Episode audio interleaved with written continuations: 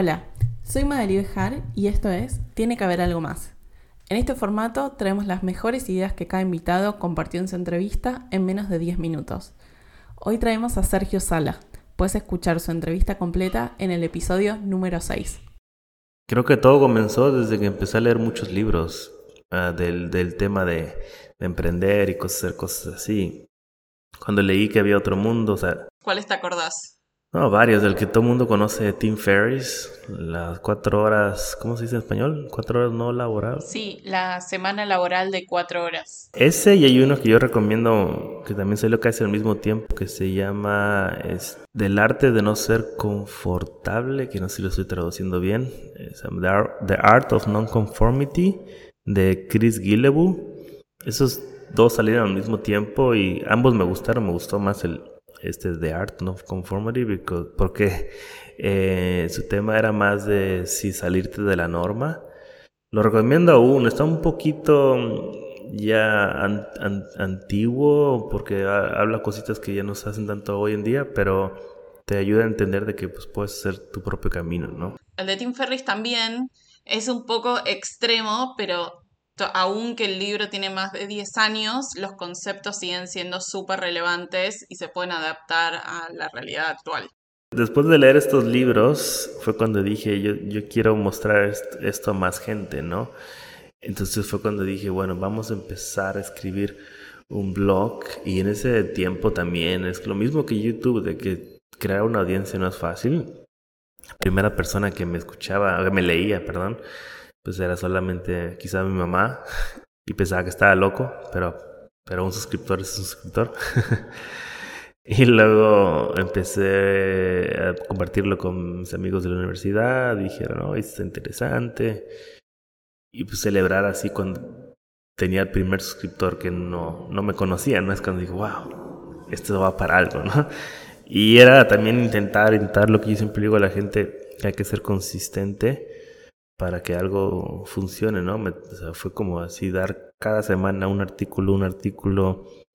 Subió, me acuerdo que, no sé, 100 suscriptores, luego 1000 y todo, todo lo, lo celebraba, ¿no? No es que yo tuviera los 12 años y dijera, ay, a los 30 quiero ser un youtuber, o no, quiero ser un bloguero, ¿no? Fue, fue como la intuición realmente que empecé a seguir.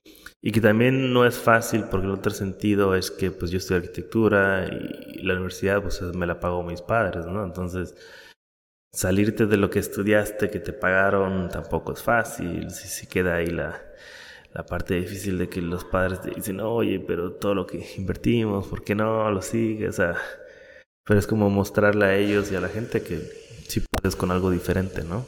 Eh, debe ser súper difícil tomar esa decisión. ¿Cómo, cómo lo sentiste eh, hablándolo con ellos y diciéndoles, no, me voy a dedicar más a la arquitectura? Eh, es una decisión difícil, pero um, sí fue mucho demostrarles con acción, ¿no? De que podía hacer algo diferente.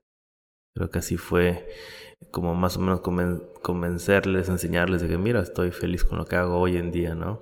Y que tampoco la carrera o sea, de arquitectura es interesante, quizá la pueda retomar con lo que hago hoy en día, ¿no? Que quisiera algún día diseñar mi propio espacio de coliving o algo así, entonces todo lo que he aprendido pues me va a funcionar después, nunca sabes.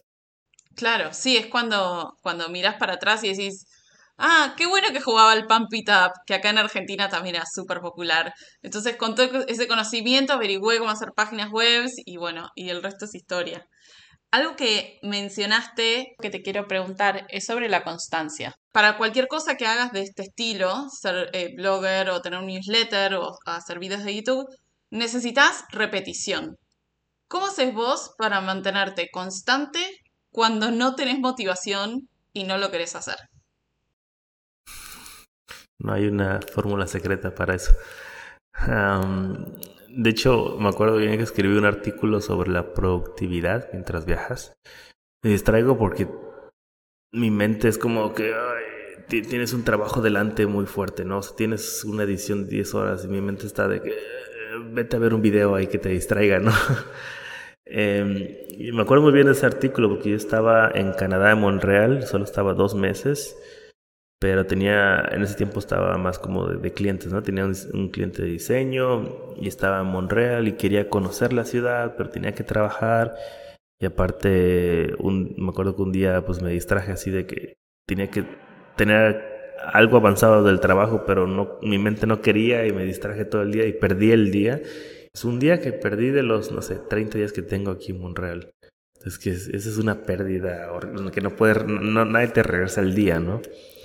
Entonces, eh, son cosas que he ido aprendiendo, no soy perfecto, pero consistencia no es fácil, pero si tienes metas, yo me pongo metas, ¿no? Yo, yo quería, por ejemplo, seguir trabajando y viajando, entonces para eso, pues necesito clientes, ¿no? En ese tiempo eran clientes, entonces, ni modo, hay que trabajar todo un día, por ejemplo, para que el otro día pueda hacer algo diferente, ¿no? Pero si no lo hago yo, y esa es la parte también interesante, es otro tema del ser independiente, ¿no? De que nadie te dice que tienes que trabajar, pero si no lo haces no comes.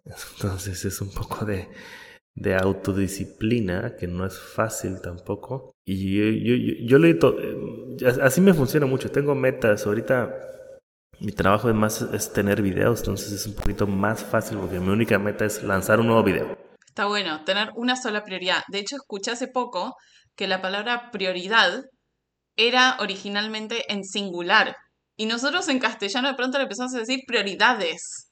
Y no puedes tener 10 prioridades, tienes que tener una prioridad, porque si no todo es prioridad, por ende nada es prioritario. quizá máximo 3, pero no. Bueno, negociamos. Entre 1 y 3. Eh, acá recomendamos.